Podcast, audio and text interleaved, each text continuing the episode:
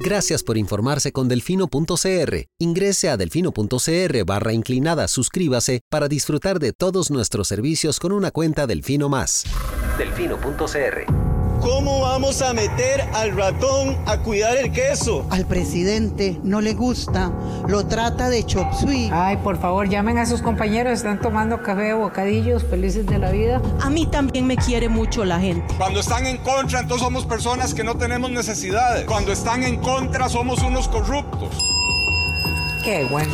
Voy a tomar café a mi casa tranquilo. Parece un espíritu chocarrero, o sea, eh, perdón. Esta nueva asamblea legislativa incluyéndome por supuesto, será otra decepción más para la ciudadanía. Delfino.cr presenta Curul en llamas, cubriendo y sufriendo la Asamblea Legislativa, porque alguien tiene que hacerlo. Hola queridos suscriptores de Delfino.cr, bienvenidos a un nuevo programa de Curul en Llamas, el podcast semanal donde les comentamos los temas más relevantes e irrelevantes de la Asamblea Legislativa. Les saluda Luis Madrigal desde el 6 de octubre del 2023, como siempre en compañía de... May, espero que todas y todos estén muy bien. Los temas para esta semana vamos a hablar, por supuesto, de seguridad, qué proyectos avanzaron, qué proyectos están pendientes en medio de la crisis que atraviesa el país. Eh, vamos a hablar también de la nueva solicitud de la Sala Constitucional sobre información vinculada al proyecto de jornadas 4.3, así como del movimiento que hicieron del feriado del Día de la Madre, que ya no se disfrutará en fin de semana largo, sino que regresa al 15 de agosto, y del proyecto de la diputada Luz María Alpizar, Hijos e Hijas de la Patria, aprobado esta semana. Pero Empecemos con el tema de fondos, seguridad. Em, seguridad. La misma semana en la que los supremos poderes, bueno, no los supremos poderes, se reunió lo que el gobierno de la República ha denominado la Comisión de Seguridad Nacional.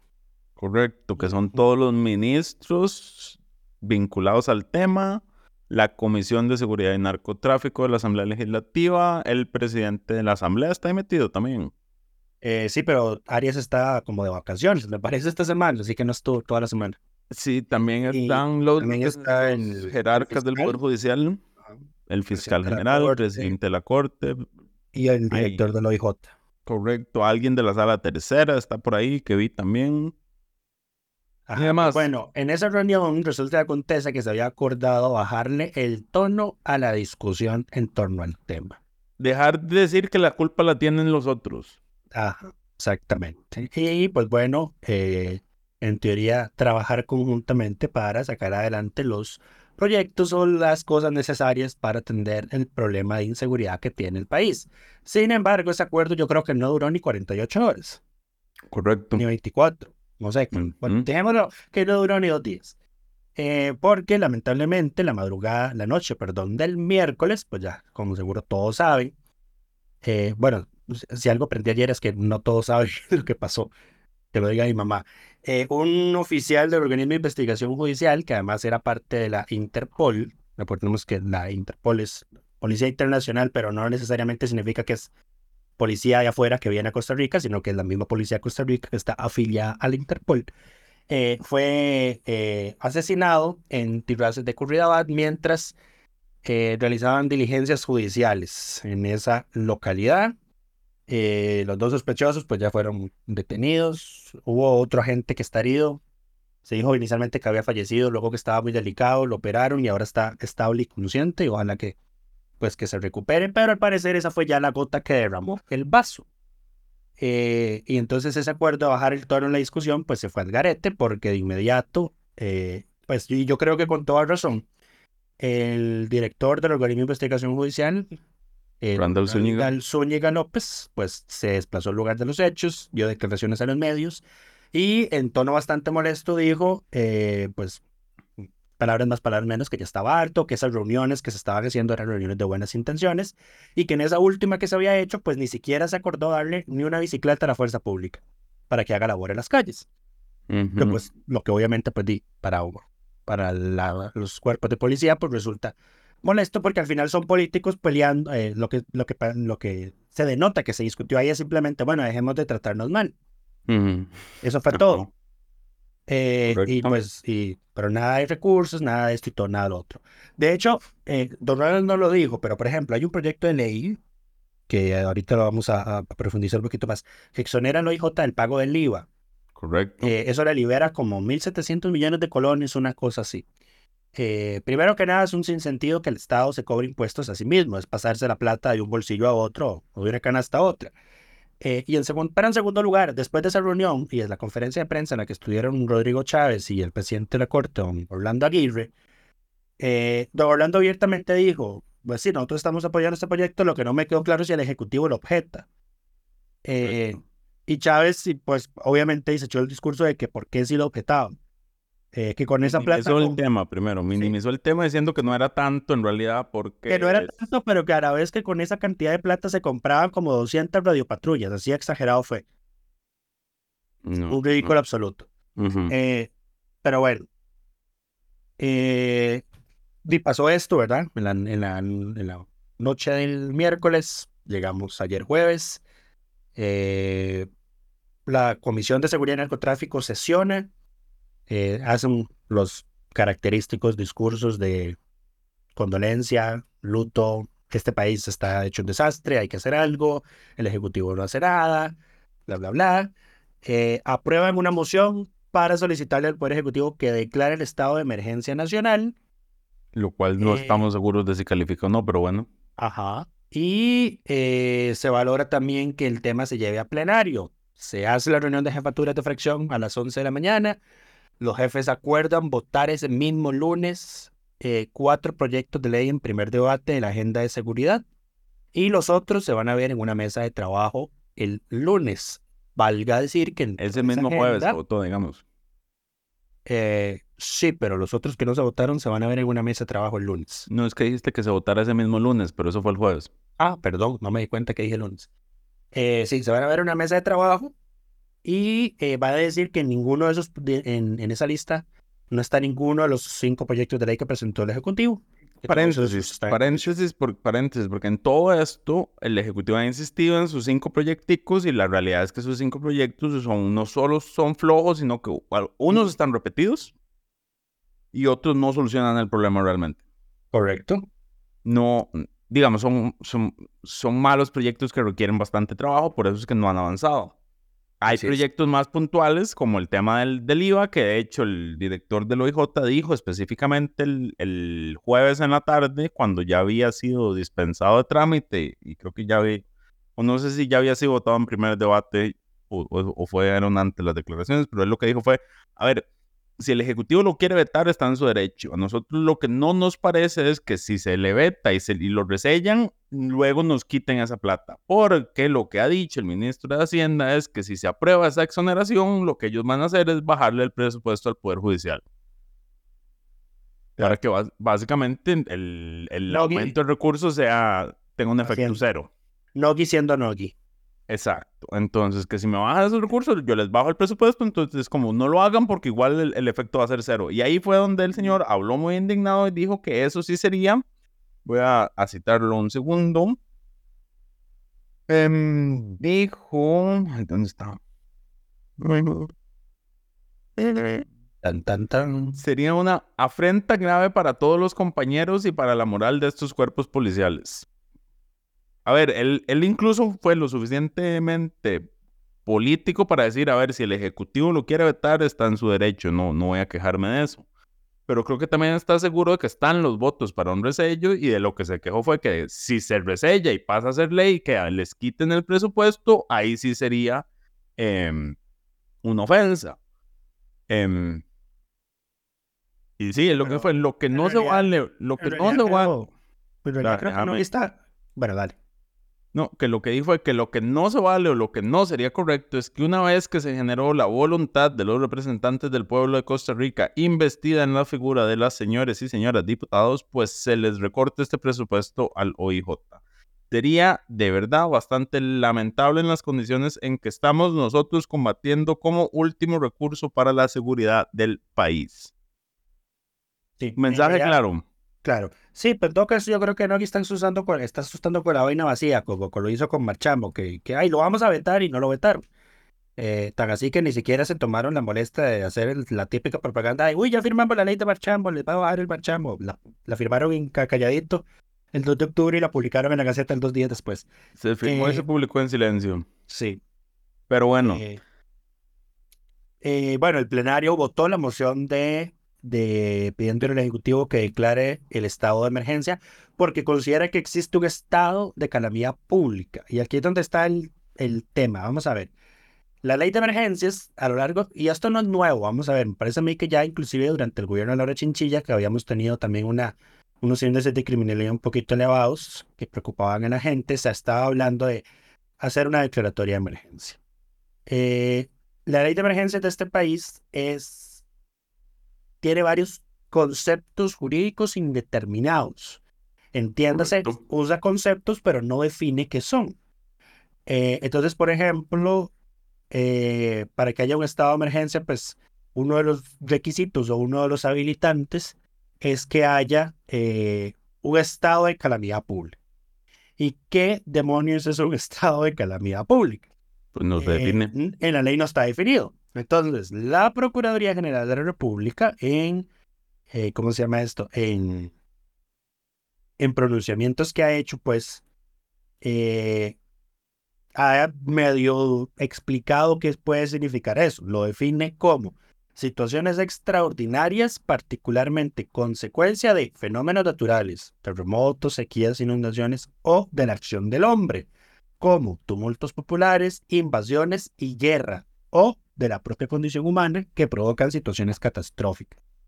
Entonces, inclusive la propia definición que da la Contraloría es Ambigua. aún muy ambigua, exactamente, porque a qué momento podemos, digamos, cla- eh, clasificar que una epidemia de inseguridad es una situación catastrófica por la cual se considera que ya existe un estado de calamidad pública.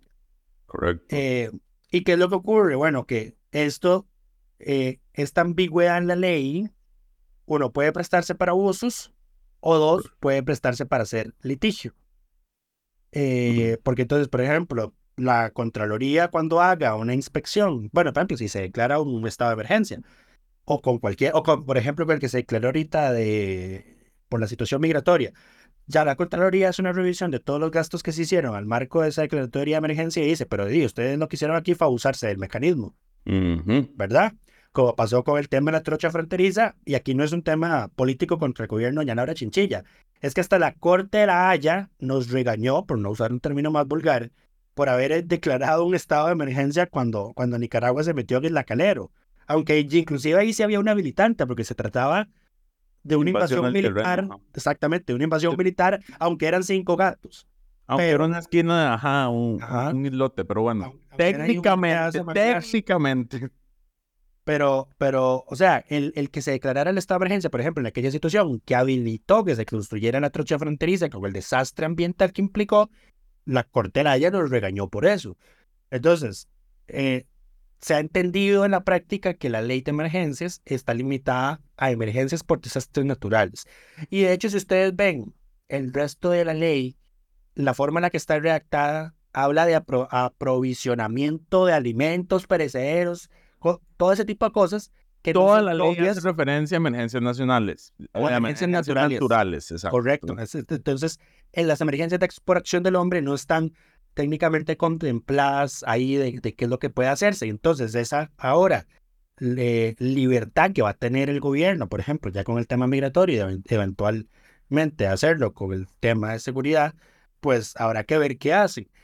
¿Y qué es, la, es en la práctica en realidad una declaratoria de emergencia? Pues di, usar la plata del fondo de emergencias. ¿Qué es lo que sucede y acontece?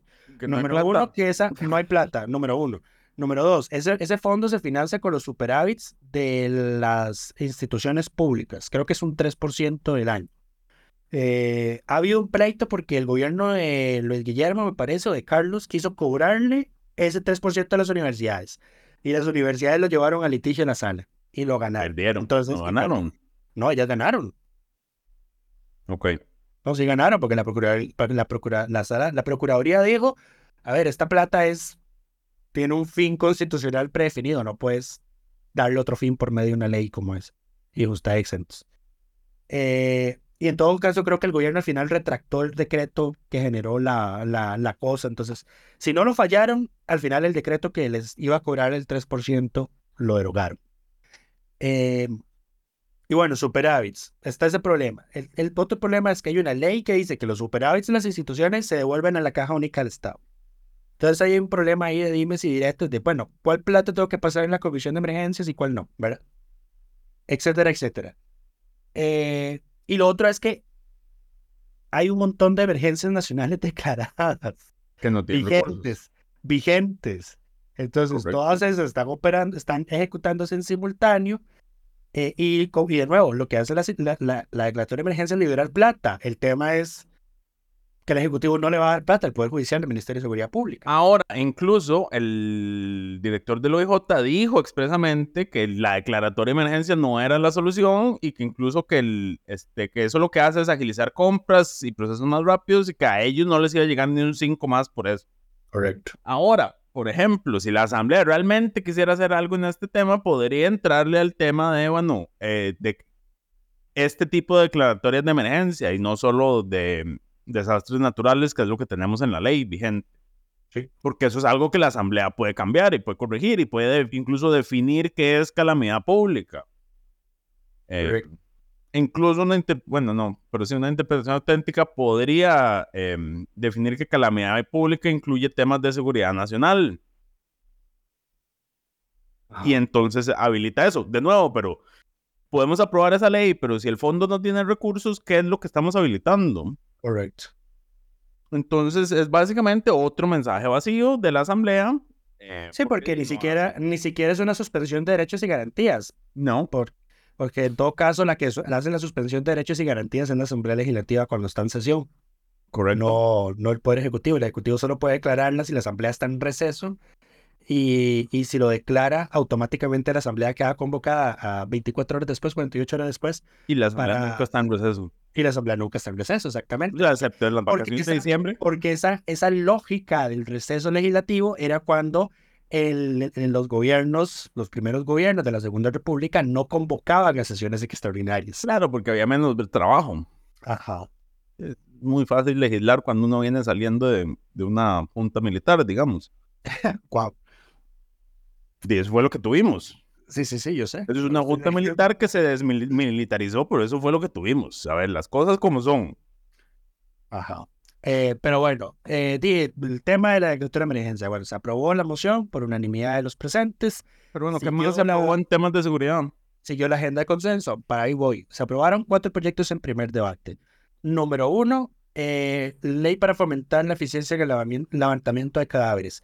Esto es que eh, en los casos de muerte violenta o si se sospecha que una persona falleció como consecuencia de un delito culposo, que no es lo mismo que doloso, tengan esa, esa observación ahí. Culposo el, de accidentes de tránsito en su mayoría. Ajá, el levantamiento del cadáver se puede, si se tiene que realizar en vías públicas, lotes baldíos, sitios de acceso común o espacios abiertos al público, el OIJ va a hacer una inspección en el lugar de los hechos y levantar el cadáver sin que llegue un juez. Porque es porque esto es importante, paréntesis, porque los jueces están saturados. Sí. El, el, el, sistema, digamos, judicial como un todo, el Poder Judicial, desde el, el, todo el sistema de seguridad nacional está saturado. Correcto. Entonces, estas medidas lo que hacen es tratar de liberar un poco el trabajo en ciertas cosas para poder enfocarse en temas importantes. Bueno. Y en los casos de delitos dolosos o si ocurrieron en, en espacios de acceso restringido, el juez va a ser quien ordene y practique la diligencia, pero, y aquí está el gran pero, se habilita que delegue su ejecución a la policía judicial. Uh -huh. Entonces, en la práctica, técnicamente podríamos tener el caso de que ya no tengamos la necesidad o no volvamos a ver un juez supervisando una diligencia de levantamiento de un cadáver, ahora va a ser el OIJ. Pero bueno, esto fue el primer debate.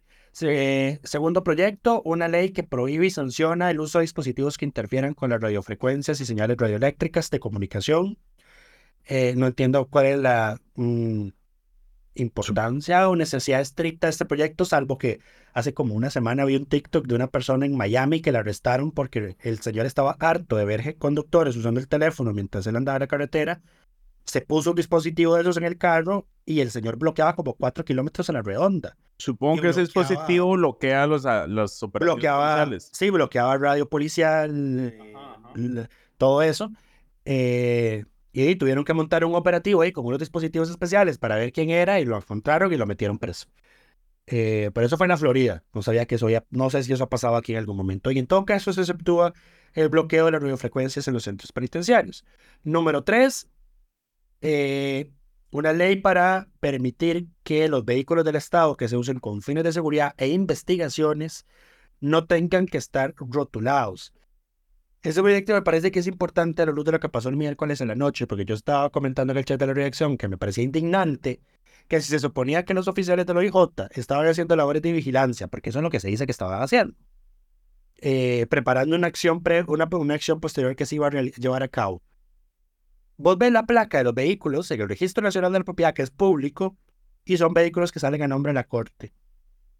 Y no solo eso, resulta y acontece que las, las tres letras de la placa, las, las, la- los primeros tres caracteres de la placa, que son letras en ahora, son los mismos casi que para, son los mismos o tienen el mismo, form- el mismo, el mismo patrón para todos los vehículos de la corte. Entonces, cualquier persona medianamente inteligente o con una neurona que se aprenda ese patrón, ya sabe si está viendo o no un carro en el Poder Judicial. Ujú. Pues bueno, ese proyecto habilita ahí que, que pasen de encubiertos, pues. Y el último, que este fue el que votó en contra el oficialismo en su mayoría, eh, porque Ada Cuña y los Mariel Pisa lo votaron a favor, es exonerar al OIJ del pago del IVA. Y El doña proyecto Gloria, que ya mencionamos. ajá, doña Gloria Navas fijó el lunes 16 de octubre como fecha para la votación en segundo debate. No sé por qué lo puso hasta el 16 de octubre, dado que pudo haberlo puesto para el martes 10 o para el jueves 12, pero bueno. No sé por qué, pero supongo que cuando llegue Rodrigo pondrá todo en orden. Eh, puede ser. ¿Y qué proyectos nos quedan? Quedan los dos proyectos del PUSC sobre ejecución de la pena. Eh, uno para que si una persona está en libertad condicional y la arrestan por cualquier motivo, automáticamente pierde el beneficio. Lo que Servicios Técnicos dice que es potencialmente inconstitucional. Y otro que es para que la libertad condicional solo pueda darse cuando la persona ya cumplió dos tercios de la pena que se le- a la que fue sentenciado. Eh, y a esos dos hay que sumarle los cinco del Ejecutivo, que como ya mencionamos están en comisión porque son un desastre. Son Eso algunos repetidos y demás. Ahora, hay, esta semana se presentaron tres proyectos iguales, idénticos, que lo que hacen es prohibir O sea- lo, que, lo que ha venido haciendo el Ministerio de Hacienda, que es no pasarle a, al OIJ y al Ministerio de Seguridad, si no me equivoco, la plata que proviene del impuesto a las sociedades inactivas. Ese, ese me parece, no, eh, para las personas jurídicas, ese proyecto me parece fundamental. Eso, exacto, Eh, porque... pero lo presentaron, o sea, lo presentó el Frente Amplio, lo presentaron dos del oficialismo y lo presentó el- alguien del PUSC, si no me equivoco. Qué hipócrita que lo presentara el oficialismo, dado que tuvimos, ¿a quién fue? ¿Fue a Mario Zamora? ¿Es Mario posible? Zamora o fue Nogui. Fue alguno de los dos, impresentables igualmente los dos. Dijeron que si, que, eh, segura- eh, que ellos creían que los costarricenses hubiesen aceptado no tener una rebaja del marchamo a cambio de tener más seguridad. Manipuladores desgraciados, y se los digo así, manipuladores desgraciados, porque número uno, nada de la plata del marchamo va a seguridad, nada. Correcto. Dos, lo que va a seguridad es el impuesto a personas jurídicas que el Ministerio de Hacienda, que el gobierno de esta república, ha decidido no dárselo todo al Ministerio de Seguridad Pública usando eh, la- una, de las, una de las herramientas que tiene la regla fiscal, el escenario de la regla fiscal que es la que estamos, que es que el Poder Ejecutivo, los destinos específicos, puede hacer la plata con lo- hacer con los destinos específicos lo que le dé la gana. Correcto. Entonces le recortaron la plata, le dieron menos plata al Ministerio de Seguridad de lo que tenían que darle por ese impuesto. Ah, pero ahora la culpa de que tengamos una crisis de seguridad es, el, es la rebaja del marchamo. Hacerme el bendito favor. Estoy enojado. Te, te escuchas enojado, pero bueno, se presentó ese proyecto. También se presentó, vi ayer que se presentó un proyecto Gilbert Jiménez con no sé cuántas firmas adicionales, que según Lucho sería inconstitucional e inconvencional.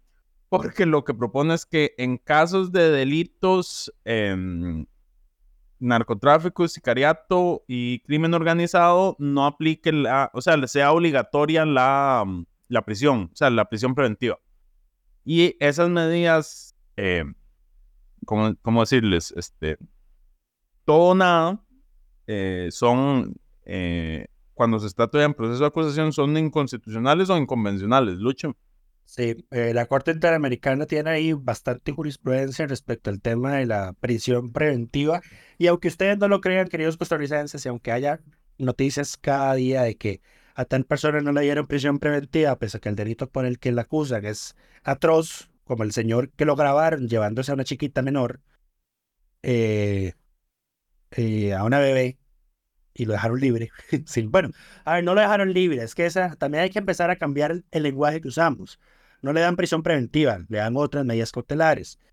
Eso es lo que por lo general pasa. Son muy pocos los casos en los que el, fiscal dice, este señor no tenía nada que ver con esto, déjelo libre sin nada. Eh, bueno, el juez, perdón. Eh, Costa Rica está señalada internacionalmente por la Comisión Interamericana de Derechos Humanos de abusar de la prisión preventiva. Correcto. Eh, y eso ya desde hace años, muchísimos años, y la Corte Interamericana cada tanto emite sentencias en casos donde se aborda el tema de la prisión preventiva, tanto su eh, duración como el hecho de que se otorga automáticamente. Así que habría que revisar, voy a, ya me puse tarea, voy a revisar este fin de semana esa jurisprudencia a ver si eh, habla, si es automáticamente para, ¿cómo se llama esto? Para, para todo tipo de delitos. Eh, o si se habilita, o si, o si podría ser un margen de tolerancia también como para, para, para ciertos delitos, pero sí.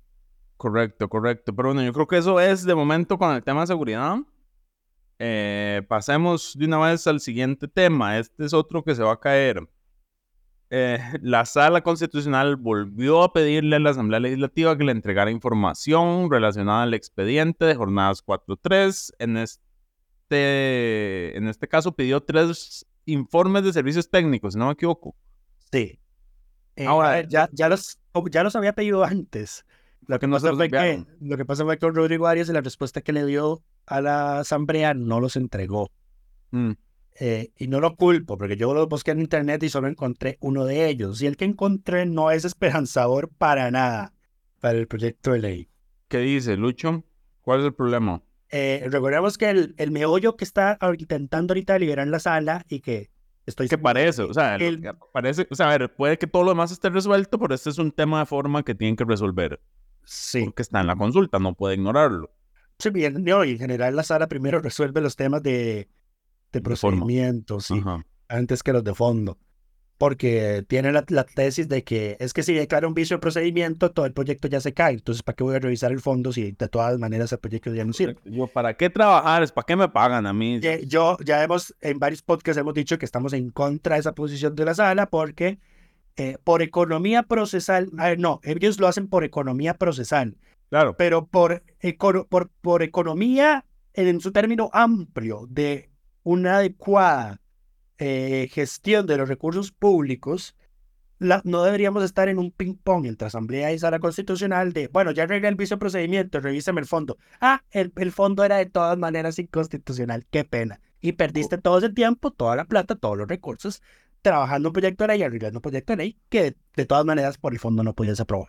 Correcto. Es, estos casos son, son, a ver, yo creo que la sala se equivoca en, la interpretación que hace, pero bueno, Em, lo hacen por autocontención del juez. ¿Por qué el, por qué el informe no es eh, no tiene un buen augurio para el proyecto, Lucho? Muy rápidamente, el informe establecía requisitos que tenían que cumplirse a la hora de trasladar proyectos de ley de una comisión a otra. Requisito número uno, no violar el principio de especi especialidad, especialidad, especialidad de las comisiones. El reglamento de la Asamblea Legislativa tiene listadas las comisiones permanentes y dice qué área le toca a cada una. Entonces los proyectos se asignan a esas comisiones según esa temática. Eh, claramente un proyecto de ley de 4.3 podría perfectamente ir a la Comisión de Jurídicos y estrechándolo mucho a la Comisión de Sociales. Pero de todo, definitivamente no podría ir a la Comisión de Asuntos Hacendarios porque Hacendarios de presupuestos y liquidaciones de presupuestos. Tan así que a veces Hacendarios ni siquiera ve el plan fiscal los las reformas tributarias, las ve la Comisión de Jurídicos o la Comisión de Económicos. Eh, pero bueno, mandaron el proyecto 4.3 a la Comisión de Hacendarios. ¿Por qué? Porque la Comisión de Hacendarios en ese entonces la estaba presidiendo la diputada liberacionista Ana Lucía Delgado Orozco, que es la proponente principal de este proyecto de ley. No, yo creo que en ese momento no estaba presidiendo Ana Lucía, ¿o sí? Mm, Yo creo que sí. No estaba presidiendo Silvia. Silvia presidió siempre Hacendarios. Hasta que fue presidenta y fue cuando se lo dejó a Ana Lucía. Ahí está el detalle. Pero Ana Lucía estaba en, en- digo, por eso no fue ese- en ese año. Ana Lucía estaba en esa comisión. Eso sí es Bueno, cierto. bueno, estaba en la comisión. Pero bueno, puede ser que tuviera. Y la comisión de jurídicos la presidía Fran y Nicolás. Ellas dos acordaron pasarse el expediente, o sea, que él saliera de jurídicos y se fuera a Hacendarios, a pesar de que los miembros de la comisión de jurídicos, por abrumadora mayoría, protestaron contra ese traslado y de hecho aprobaron una moción 6 a 3, si no me equivoco. ajá, reclamándole a la presidencia que retractara ese traslado. Que reconsiderara el traslado. Ajá. ¿Y qué es lo que ocurre aquí? Fran y Nicolás dice, cuando termine esta sesión, respecto a esto voy a emitir una resolución al- a la siguiente sesión. O- Que nunca Don se hizo. Rodrigo Arias le responde a la sala, revisamos las tres actas de las sesiones siguientes y doña Frangi no emitió la resolución. Por Primero- menos no consta en actas, digamos. no, y no, es que dice, no están actas, no está, no la emitió, porque la acta es una transcripción literal de la sesión. Digo, pero la resolución tiene que ser en la comisión o se puede... Claro, la tiene que ser- no, ti- tiene que ser en comisión, Tiene que ser en comisión, comisión. porque, porque es, es apelable. claro. ¿sí? Eh, ¿Y qué más dice el, el, el- el criterio este? Es del año 2009, que si la comisión objetaba el traslado, la presidenta no podía, no podía sacar el proyecto de ahí. Correcto. Ahora aquí el, el error Ahora, aquí, yo- don, que- Rodrigo, aquí don Rodrigo está jugando con la terminología, porque está diciendo que lo que ellos aprobaron fue una moción de pedirle una reconsideración, ah, eso es no una moción para objetar. Lo Eso que es toca, lo- eso me parece a mí una, una, ¿cómo se llama esto? ¿Cuál es el término? ¿Semántica? No. Eh, un eufemismo. No, no, te voy a explicar porque yo vi esa sesión. Lo que pasó fue lo siguiente, a, a todos los indujo a error servicios técnicos, porque servicios técnicos ahí en sí Primero les dijo que sí podía. les dijo que sí podían, exacto. Y que, porque- estaba, eh, y que estaba explícito en el reglamento, cosa que no es cierto. Ma- no, es- eso no sé si lo dijo, pero em, Marulín, ¿estaba Marulín o había alguien No. de restauración en la secretaría de esa comisión? Creo que era mi lady.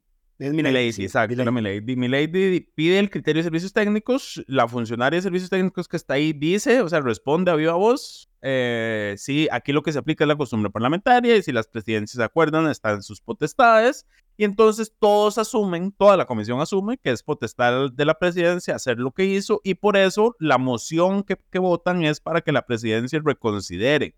Ujú. Por, pero eso es un error in- inducido por servicios técnicos. Claro, pero en todo caso, a mí no me, a mí no me, a mí me parece que el tema de que dijeran pedirle que reconsidere es, Pedirle que reconsideren es- mayoría era, era señal de es- oposición. es algo accesorio, exactamente, porque la voluntad de la comisión, de la mayoría de los miembros de la comisión, es no queremos que se saque el proyecto de aquí. Debió haber prevalecido, pero ese no fue el caso. El punto es que, bueno, la sala le tocará resolver. Ah, porque también, dato curioso, eh, la sala le pide al presidente que cómo fue la votación, quién votó a favor y quién en contra, y Rodrigo le dice que, no tienen la transcripción, que no se lo pueden dar. Lo que no es correcto porque, eh, bueno, vos viste la sesión y sacaste el registro de votos. Yo sé que el registro de votos, pero, Ajá. por, pero vamos a ver, porque fue 6-3, y, y ella dice que fue 6-3, ¿verdad? Y uno ve quienes no levantaron la mano. Entonces, días, todos los demás son los que votaron a favor. Ajá, correcto. Ci- Ciertamente es una deducción lógica, no es como que se ve quiénes votaron a favor. Ajá. Pero bueno, en- entonces ciertamente en el acta no consta quiénes votaron a favor. Ajá, lo que también me parece que va a ser algo ahí que va a tomar en cuenta la sala de como, ¿cómo que usted no registraba las votaciones de comisión? Claro, pero ahora sí se registra, por dicho. No, y no, espérate, ayer todavía, todavía hay presidencias de comisiones que no, las, que no lo usan, no les da la gana. Ay, votemos con la mano. A pesar de que ya don Rodrigo les había mandado un oficio a todas las presidencias diciendo que no podían hacer eso. Bueno, Solo pueden ojalá la hacerlo. sala, se, la sala se pronuncie sobre ese tema. Solo pueden hacerlo si, si, ¿cómo se llama esto? Si el sistema está defectuoso. Ajá.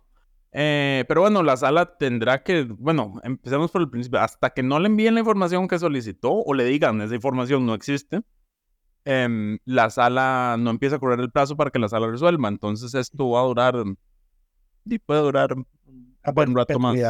Sí. puede quedarse, no se va a quedar eternamente. No, May, hubo una consulta que casi se llevó un año en la sala porque, porque, ¿qué fue lo que pasó? Yo me acuerdo. Eh, la Sara pidió el expediente a la No lo enviaron porque estaban y la, extraordinarios de la Comisión de Reacción nunca lo, lo, conoció y fue en el periodo en que Carlos tenía el Ejecutivo nueve meses, seguidos. Nueve meses de sesiones extraordinarias, sí.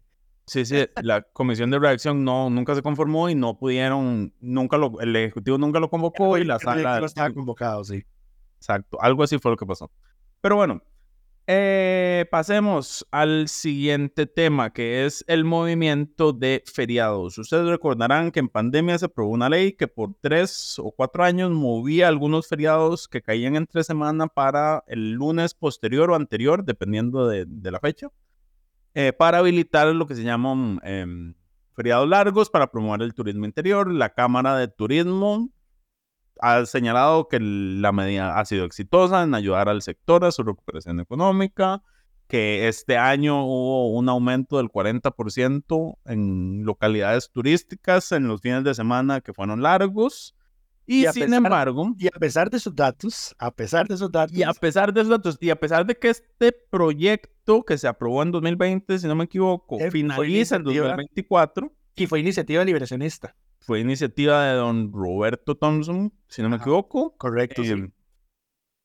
La diputada liberacionista Katia Rivera está enojada porque a ella no la dejan celebrar el Día de las Madres el 15 de agosto. Entonces presentó un proyecto de ley para que el 15 de agosto del próximo año, que ya es el último feriado que se corría, que cae jueves, eh, regrese a jueves y no se pase al lunes siguiente y no tengamos nosotros los mortales fines de semana largo, porque recordemos que ellos si tienen jueves libre, los viernes no trabajan, entonces tienen fines de semana de cuatro días.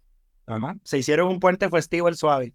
Se, se aplicaron un puente festivo ellos solos eh, y nos quitaron a nosotros el fin de semana largo porque la señora quiere celebrar el Día de las Madres el 15 de agosto porque que jamás, nunca en otro día. No sé cómo ha hecho ella para soportar estos dos años en los cuales se le movió. Yo, yo no entiendo, digamos, que, que... Yo no entiendo el problema. Qué, ridículo es. Vean vea, lo ridículo, la ridícula es que es que hasta tuve que, hasta coincidí con Pilar Cisneros cuando, mira, porque Pilar, el oficialismo objetó el proyecto, la mayoría, me parece. Que lo veten. Sí, los, los Mari, los Mari votó favor.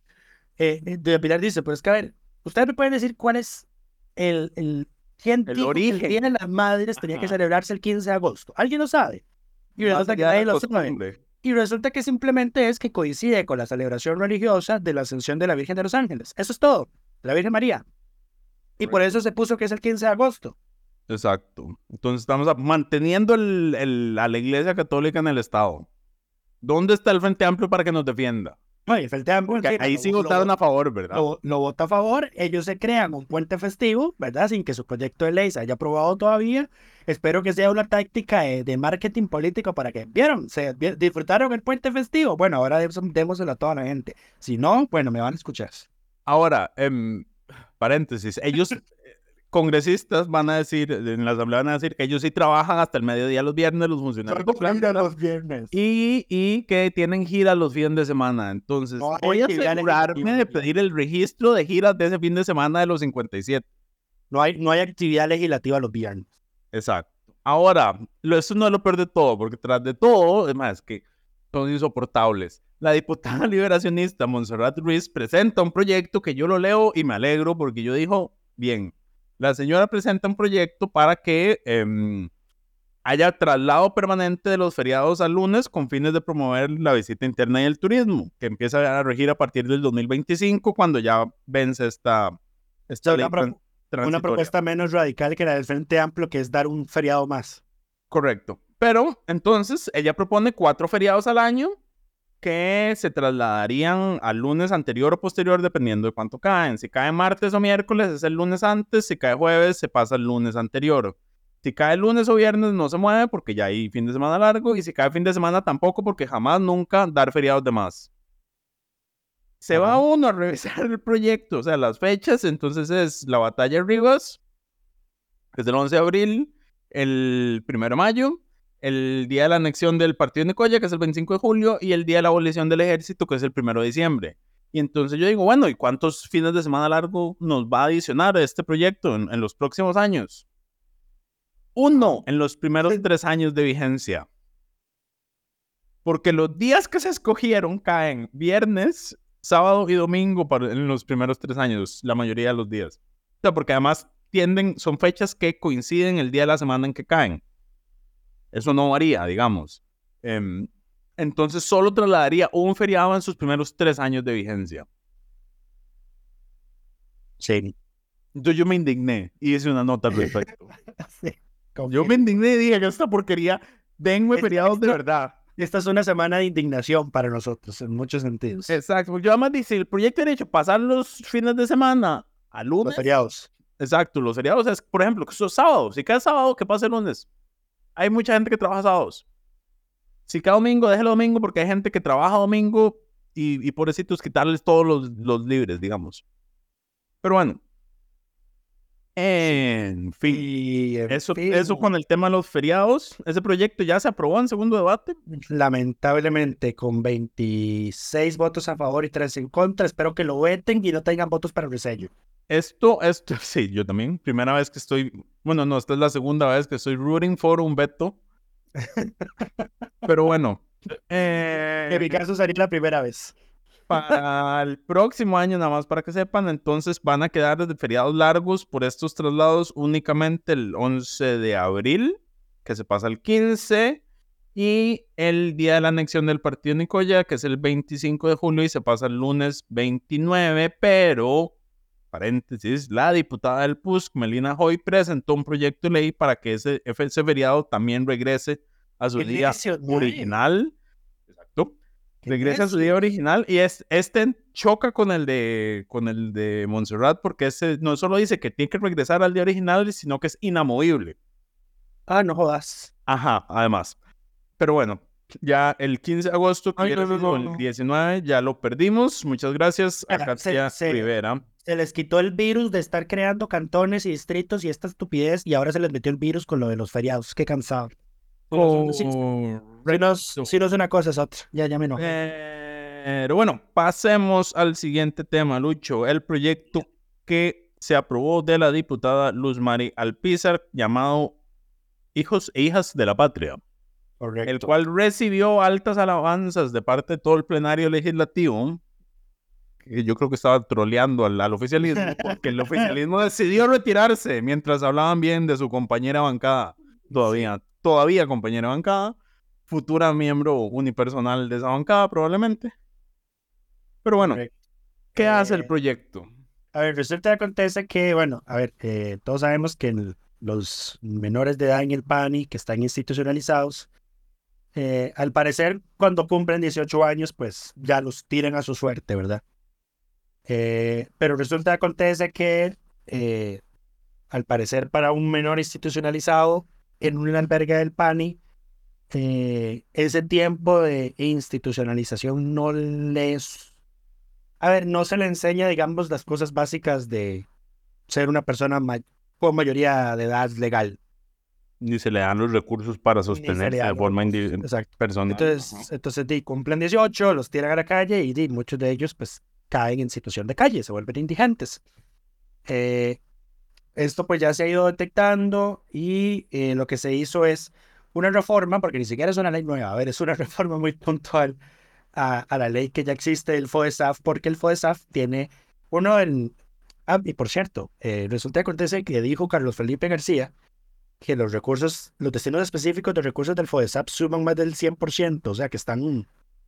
que la asamblea ya se pasó de estar repartiendo la plata. Eh, Ok. hay, hay que revisar eso.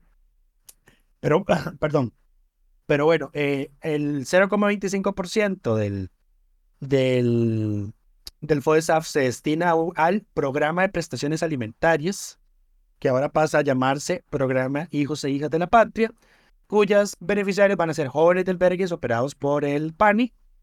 Eh, eh, bueno, no sé, se denomina Sistema Nacional de Protección Especial que es después de que ya salen de los albergues de PANI porque ya cumplieron los 18 años, Ajá. eh, y que presenten eh, algunas de estas condiciones de vulnerabilidad, carencia de recursos familiares, personales o laborales suficientes para cubrir sus necesidades básicas, eh, que tenga que estar atestada, atestiguada por el PANI, eh, y el PANI le va a mandar la lista a Limas eh, para dar el beneficio. Pero el estudiante, la persona va a tener que estar, eh, mantenerse como estudiante activo. Eh, ¿Qué va a pasar con esto? Que la persona va a seguir recibiendo la asistencia del Estado hasta que cumpla los 25 de años de edad o hasta que se verifique que, que, que, ya no lo necesite. Pues. Correcto. Okay, bueno, no, no, que hasta que se verifique que es que no es lo mismo. Porque el, o cuando se verifique que quien lo recibe deje de necesitarlo. Ahí está el detalle. Es que es diferente porque, el, como lo dije inicialmente, puede entenderse que cumplís 25 y te lo quitan, o, o antes de que cumplas 25 te lo quitan porque ya vieron que no lo necesitas. No es, si cumplís 25 y ya no lo necesitas, pero si cumplís, si pasaste los 25 y todavía sos dependiente de eso, pues entonces puede ser que te lo sigan dando. Eh, pero sí, la asamblea se volvió en elogios a, a doña Luz Mari por este proyecto. Todas las fracciones, excepto el oficialismo, hablaron a favor del proyecto y pues exaltaron a doña Luz Mari por, por la iniciativa. Nos unimos, eh, nos unimos nosotros a todas las fracciones y bancadas legislativas y reconocemos a doña Luz Mari eh, como la congresista de la semana. Sí, fue muy bonito porque ella dijo, este proyecto yo lo tenía planteado desde hace ya muchos años y yo dije, eh, o sea, estoy, estoy citándola a ella, parafraseándola, que dijo que, eh, que ella iba a lograr que ese proyecto se aprobara en la Asamblea, si no como diputada, sino como asesora, sino como ciudadana a pie. Y lo logró como diputada, así que bien por doña Luz Mari, bien por esta comunidad, eh, bueno, por, perdón, por esta comunidad, no, por este grupo de población, población en estado de vulnerabilidad que pues ya no va a ser tirada a su suerte apenas cumple 18 años, porque seamos honestos, lo de los 18 años simplemente es un permiso para consumir licor y, votar. Eh, y votar. Porque, francamente, las, como ha evolucionado la sociedad, y bien lo desean en la Asamblea Legislativa, una persona de 18 años es muy difícil que tenga todos los elementos necesarios para, para valerse por sí. Exactamente. Correcto, correcto. no solo material, sino física y emocionalmente. Pero bueno. Devolvamos la edad legal a los 21 años. No, no. Tampoco para tanto. Pero bueno, en fin, yo creo que ahora sí, eso es todo por esta semana. Esperamos. todo, sí, em, sí, ya hablamos de lo que se aprobó esta semana, las polémicas, todo lo que sigue. Veremos qué ocurre esta próxima semana porque parece que tenemos agenda incierta. Claro, no sé qué va a pasar, qué va a ocurrir, pero bueno. ¿Por qué agenda incierta? Y por esto quiso Doña Gloria. De... Ah, claro, claro. Está, está raro y quién sabe qué va a pasar la próxima semana. La de menos va a ver. Estoy seguro que fijo se equivocó, leyó mal el calendario o algo. Eh, eh. Pero bueno, esperamos, esperamos que todas y todos estén muy bien y nos escuchamos la próxima semana. Delfino.cr presentó Curul en llamas, cubriendo y sufriendo la Asamblea Legislativa, porque alguien tiene que hacerlo.